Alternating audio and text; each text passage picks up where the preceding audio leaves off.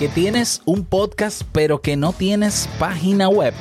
Mira, estás perdiendo audiencia. No te pierdas este episodio, tenemos que hablar sobre eso. Venga.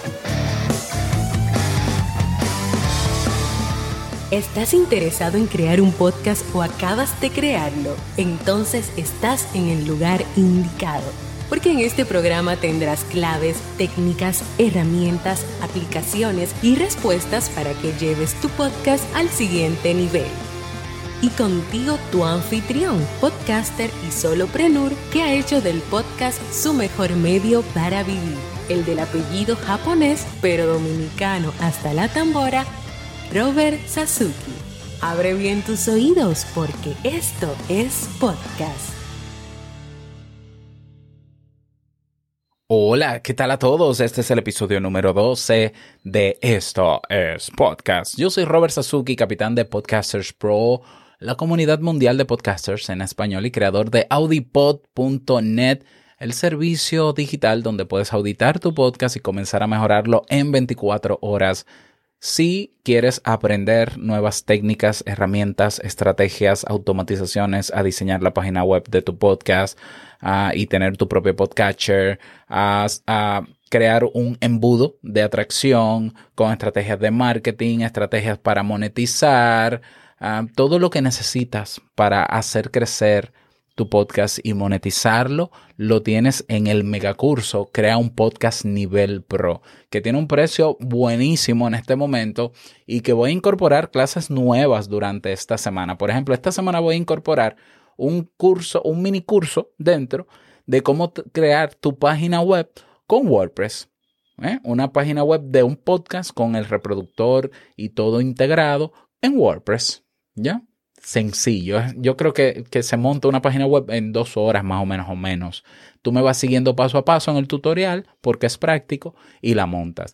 Así que aprovecha que eh, eh, aprovecha el precio que tiene ahora mismo y vea creaunpodcast.com porque seguiré incluyendo nuevas lecciones.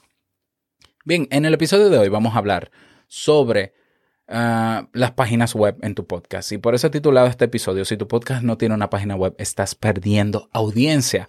Sí, yo sé que Anchor o Spreaker o tu alojador te da una página web de tu podcast y tú dirás, Robert, yo no necesito nada más porque mi alojador que yo o pago o no pago, recuerda que si no pagas hay un problemilla ahí, pero que yo pago y me da un espacio web. ¿Qué más quiero, Robert? Bueno, yo te voy a decir, yo te voy a decir, a menos que esos alojadores de podcast te permitan en la página web crear una descripción de cada episodio bien escueta, bien detallada, con enlaces enriquecidos y demás, eso sería lo genial, está muy bien. ¿Cuál es el problemilla? El problemilla tiene que ver en cómo se coloca cada episodio de tu podcast en el buscador de Google. Y por qué es importante no solo aparecer en Google. Lo más importante no es aparecer en Google. Lo más importante es que se posicione cada uno de tus episodios como un resultado de búsqueda fiable para cuando las personas busquen sobre el tema que tú publicaste. No es estar en Google, no, es estar posicionado en Google. Entonces, ¿qué pasa con los alojadores, sean de pago o sean gratuitos? Bueno, que al final todo se redirecciona hacia ellos, el tráfico de Google se redirecciona hacia ellos y no sabemos si la persona, porque las páginas web son muy básicas, tú no puedes customizar, tú no puedes mejorar o personalizar la página web de tu alojador Mm, con nada, ni instalar un módulo que te permita recoger el correo, no, realmente no. Entonces, tenemos un problema. ¿Por qué tenemos un problema? Te lo explico, mira, te lo explico rápido. Hay dos comportamientos en los consumidores o los usuarios en Internet. Te lo voy a explicar. El primer comportamiento es estar en lugares donde se recibe información constante o contenido constante y en esos espacios generalmente la persona no anda buscando nada, sino que consume lo que aparece. Es el caso, por ejemplo, de las redes sociales. Las redes sociales, tú estás ahí y tú no estás buscando en el buscador constantemente contenido.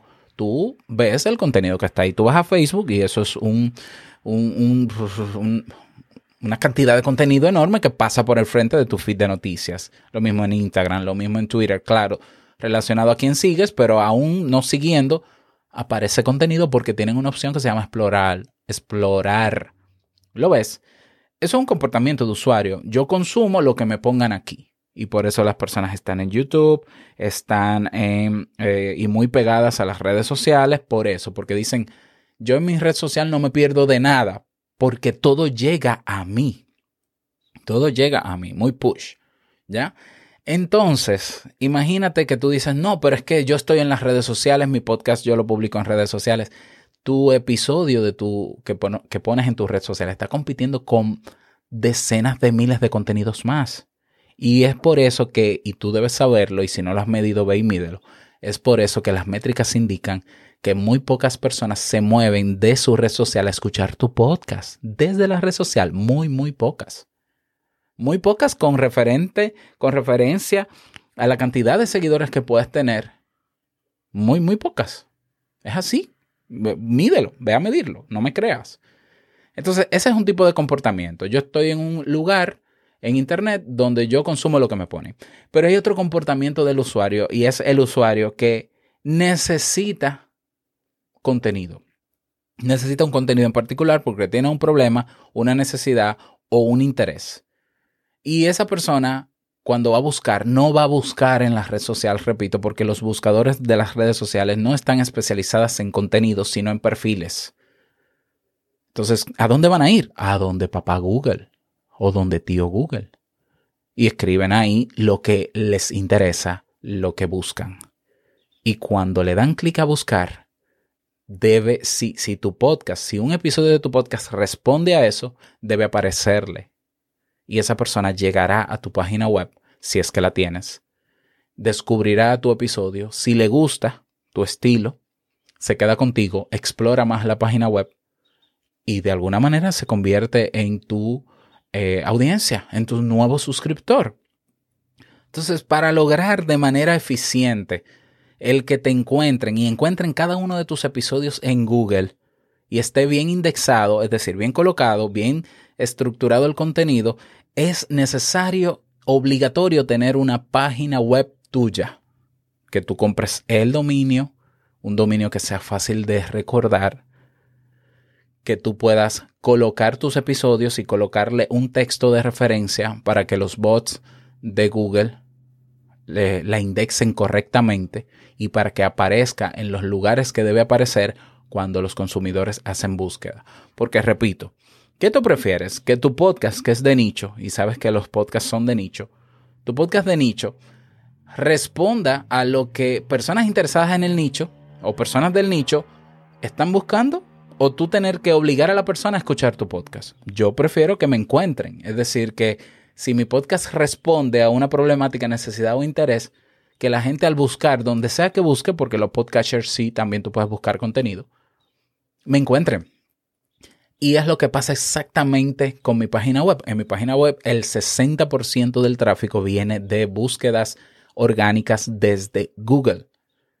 Pero eso, eh, imagínate que, imagínate que yo no tuviese una página web. El 60% de esas personas yo no las tendría, entonces estaría perdiendo audiencia. Por eso llego a esa conclusión de que si tú no tienes una página web mínimamente bien hecha, que no es nada complejo tampoco, ¿eh? Estás perdiendo audiencia porque las personas que buscan lo que tú estás creando no te encuentran a ti, encuentran a otro en texto, en video, de cualquier otro formato o quizás otro podcast que habla exactamente de lo mismo que tú, no te encuentran a ti porque el otro podcast sí tiene una página web y tú no. Entonces, por él tener esa página web está bien indexado y tú no. Así que que tu alojador te dé una página web, gracias, qué bonito. Tienes que crear la tuya. Y se puede crear rápido, rápido. Eh, no es complejo. En WordPress, WordPress es el CMS que yo utilizo, sumamente eficiente y escalable. Yo puedo agregarle luego a mi página lo que yo quiera. Yo puedo montar dentro de la página web de mi podcast hasta una escuela, una academia. De hecho, lo he hecho. ¿Ya? Entonces piénsatelo.